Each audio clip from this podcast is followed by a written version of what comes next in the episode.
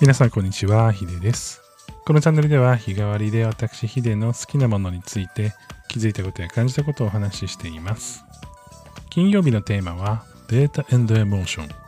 脳の作りや感情、テクノロジーをどうつなげていくのか考えています。今日の話題なんですけれども、まあ、失敗した時の、まあ、感情のうねりというか、まあどういう気持ちでいるかっていう話なんですよね。まあ、特に僕はあの経営者とかもしていたりするので、まあ、マネジメントとして、まあ、チームの中で何か良くないことが起こった時に、まあ、どういう気持ちでいるかっていうのがね結構大事だったりするんですよね。具体的には、まあ、例えばお客様からクレームをいただいたりとかねそういった時になんかその昔ならこう、なんでこうなったんだ？とか、お前がちゃんとやってれば？とかね、なんかちょっと乱暴な言葉になってしまいますけれども、実際自分、まあそれこそ30過ぎぐらいの自分だったら、めちゃくちゃそういう感情になって、もう当たり散らかしてた可能性ありますね。で、まあ、今どうかっていうと、まあ、やっぱりその罪を憎んで人を憎まずじゃないですけれども何か失敗するっていうことが、まあ、組織で起こった場合って、まあ、大抵何かしら仕組みに問題があるんだよなっていうところを僕はすごい感じられるようになっていてまあそれをね今日まあちょっとねそのあって自分自身の気持ちがまあでも仕組みがね良くなかったんだなとかその仕組みを改善するためにはどうしたらいいんだろうっていうところにこうスッとね気持ちがいったのを見て客観的にあちょっと成長してるかもしれないとか大人になるってこういうことなのかなっていう、えー気持ちになりましたね。まあ、普段からね僕のことをあのーまあちょっとお付き合いがあったりとか、まあ、知ってたりとかお話ししたりとかしたことがある方っていうのはあんまりねこう僕感情の起伏がないような感じで捉えられる方もいらっしゃるかもしれないんですけども結構意外と僕感情の起伏は激しいんですよ。なので、まあ、なんかこう何かしらね事件というか、まあ、何かしら起きた時ってもうほんとね、なんか感情的に怒ったりすることがね、昔すごい多かったんですよね。なんか自分自身の中では、もちろんそれが良くないことだっていうのは分かっていたりしたんだと思うんですよ。まあ実際そうだと思うし、悪いことだと思うし、僕自身も、その、自分のせいだっていうのが一番やっぱりあるわけじゃないですか。やっぱプロジェクトやってて責任者としてやっていると、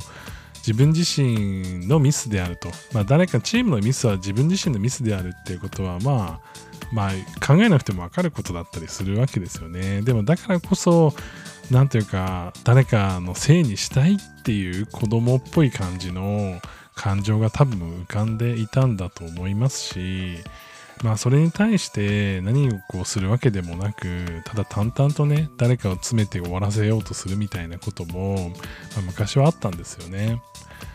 で仕組みがやっぱりこう、まあ、チームでやってる意味ってなくなっちゃいますよね。そういうふうに誰かのが何かした時に良くなかった時に誰かを責めるってことはシンプルにその仕事がその人にすごく依存度が高くてその誰かに依存度が高い仕事を作っている時点で僕のせいなわけですよね。で、責任を取るのも自分の責任もの仕事なわけですよ。で、やっぱりその仕組み含めてチームが俗人的じゃない形でいろんなことをこう実現していけるようになるまでやっぱりその経営者とかマネジメントの力って大事な気がしますし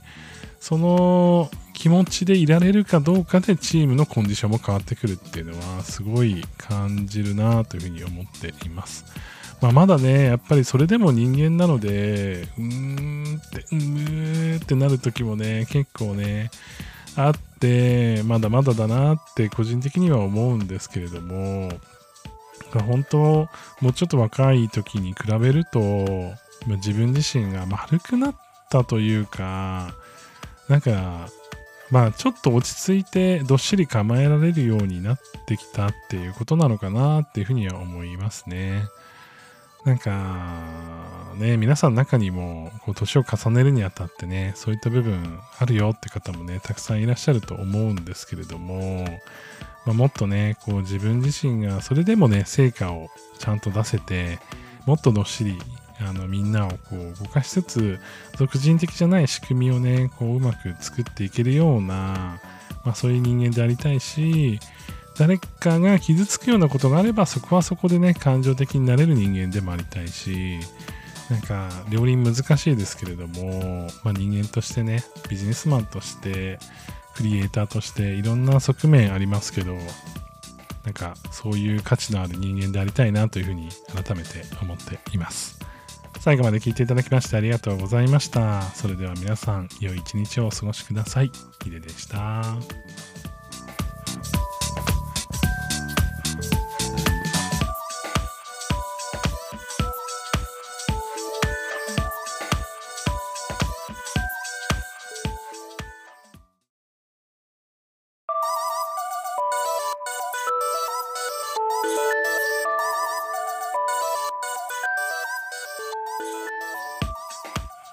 皆さんこんにちは、ヒデです。このチャンネルでは日替わりで私ヒデの好きなものについて気づいたことや感じたことをお話ししています。金曜日のテーマはデータエモーション。脳の作りや感情、テクノロジーをどうつなげていくのか考えています。今日の話題なんですけれども、まあ、失敗した時の、まあ、感情のうねりというか、まあどういう気持ちでいるかっていう話なんですよね。まあ、特に僕はあの経営者とかもしていたりするので、まあ、マネジメントとして、まあ、チームの中で何か良くないことが起こった時に、まあ、どういう気持ちでいるかっていうのはね結構大事だったりするんですよね具体的には、まあ、例えばお客様からクレームをいただいたりとかねそういった時になんかその昔ならこう、なんでこうなったんだ？とか、お前がちゃんとやってれば？とかね、なんかちょっと乱暴な言葉になってしまいますけれども、実際自分、まあそれこそ30過ぎぐらいの自分だったら、めちゃくちゃそういう感情になって、もう当たり散らかしてた可能性ありますね。で、まあ、今どうかっていうと、まあ、やっぱりその罪を憎んで人を憎まずじゃないですけれども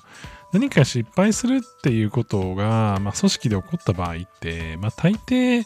何かしら仕組みに問題があるんだよなっていうところを僕はすごい感じられるようになっていてまあそれをね今日まあちょっとねそのあって自分自身の気持ちがまあでも仕組みがね、良くなかったんだなとか、その仕組みを改善するためにはどうしたらいいんだろうっていうところに、こう、スッとね、気持ちがいったのを見て、客観的に、あ、ちょっと成長してるかもしれないとか、大人になるってこういうことなのかなっていう、えー、気持ちになりましたね。まあ、普段からね、僕のことを、あのー、まあちょっとお付き合いがあったりとか、まあ知ってたりとかお話ししたりとかしたことがある方っていうのは、あんまりね、こう僕感情の起伏がないような感じで捉えられる方もいらっしゃるかもしれないんですけども、結構意外と僕感情の起伏は激しいんですよ。なので、まあなんかこう、何かしらね、事件というか、まあ何かしら起きた時って、もうほんとね、なんか感情的に怒ったりすることがね、昔すごい多かったんですよね。なんか自分自身の中では、もちろんそれが良くないことだっていうのは分かっていたりしたんだと思うんですよ。まあ実際そうだと思うし、悪いことだと思うし、僕自身も、その、自分のせいだっていうのが一番やっぱりあるわけじゃないですか。やっぱプロジェクトやってて責任者としてやっていると、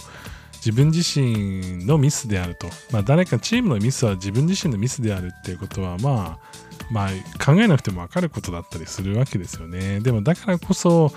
なんていうか誰かのせいにしたいっていう子供っぽい感じの感情が多分浮かんでいたんだと思いますしまあそれに対して何をこうするわけでもなくただ淡々とね誰かを詰めて終わらせようとするみたいなことも、まあ、昔はあったんですよね。で仕組みがやっぱりこうまあ、チームでやってる意味ってなくなっちゃいますよね。そういうふうに誰かの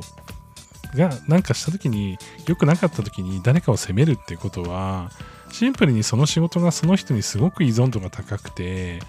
その誰かに依存度が高い仕事を作っている時点で僕のせいなわけですよね。で、責任を取るのも自分の責任もの仕事なわけですよ。で、やっぱりその仕組み含めてチームが俗人的じゃない形でいろんなことをこう実現していけるようになるまでやっぱりその経営者とかマネジメントの力ってっ大事な気がしますし